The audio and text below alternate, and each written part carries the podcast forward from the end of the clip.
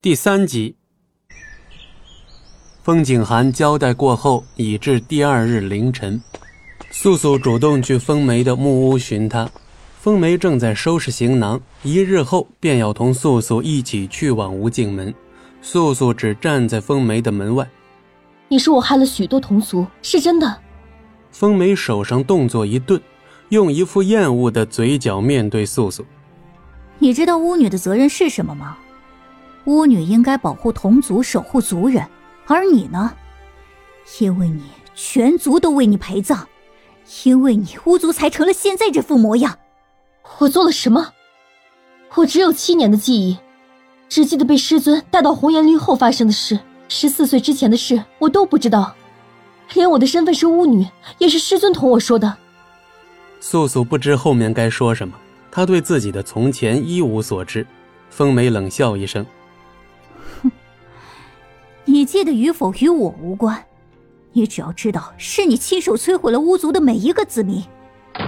咣的一声，风梅用力的将木门甩上。素素不明白风梅的意思，更不明白为什么同族的人都如此的厌恶他。直接的厌恶就像风梅，冷漠的厌恶就像他的师尊。独自在红岩林中坐了许久，黎明划破天际时分，素素已经出了红岩林。那日去取野狼妖之心时，他的雀月标还在那片林子的某棵树干上，他得去拿回来。素素的脚程较快，一个时辰后便到了他的目的地。今日狼谷上方的那片林中的瘴气消除了不少，在众多树木中找到了他的雀月标，其实不难。这雀月标是风景寒赠予他，风景寒告诉他，雀月标只有被他使用，才可以幻化出月华的光亮。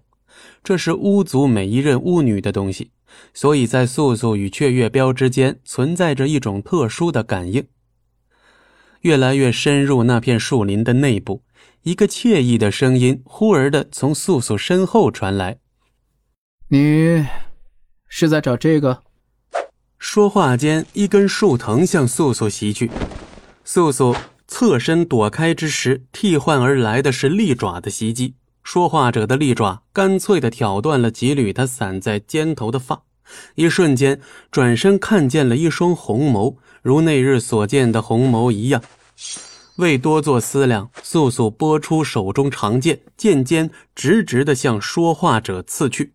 他与说话者不过隔了五米左右，但却因此时垂下的红绒树丝遮住了视线，迟迟未见说话者真容。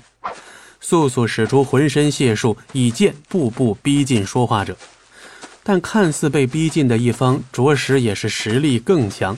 说话者一退再退，可素素却能依稀看见他上扬的嘴角，不时还发出几声笑声。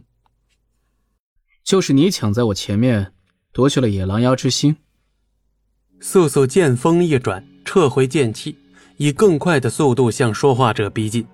又听到一声笑声后，素素开口：“无可奉告。”说话者也厌倦了让弱者占上风，笑意一收，便不再后退。待素素再近一分之时，他徒手握住了剑锋。此时，素素的长剑如同定住了一般，动弹不得。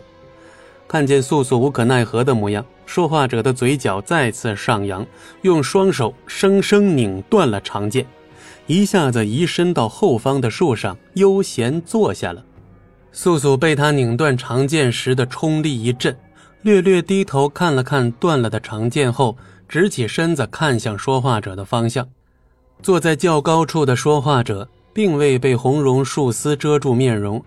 此刻，素素看得分明，这是一个棱角分明、拥有红眸银发、身着一袭白衫的妖异男子。他在高处。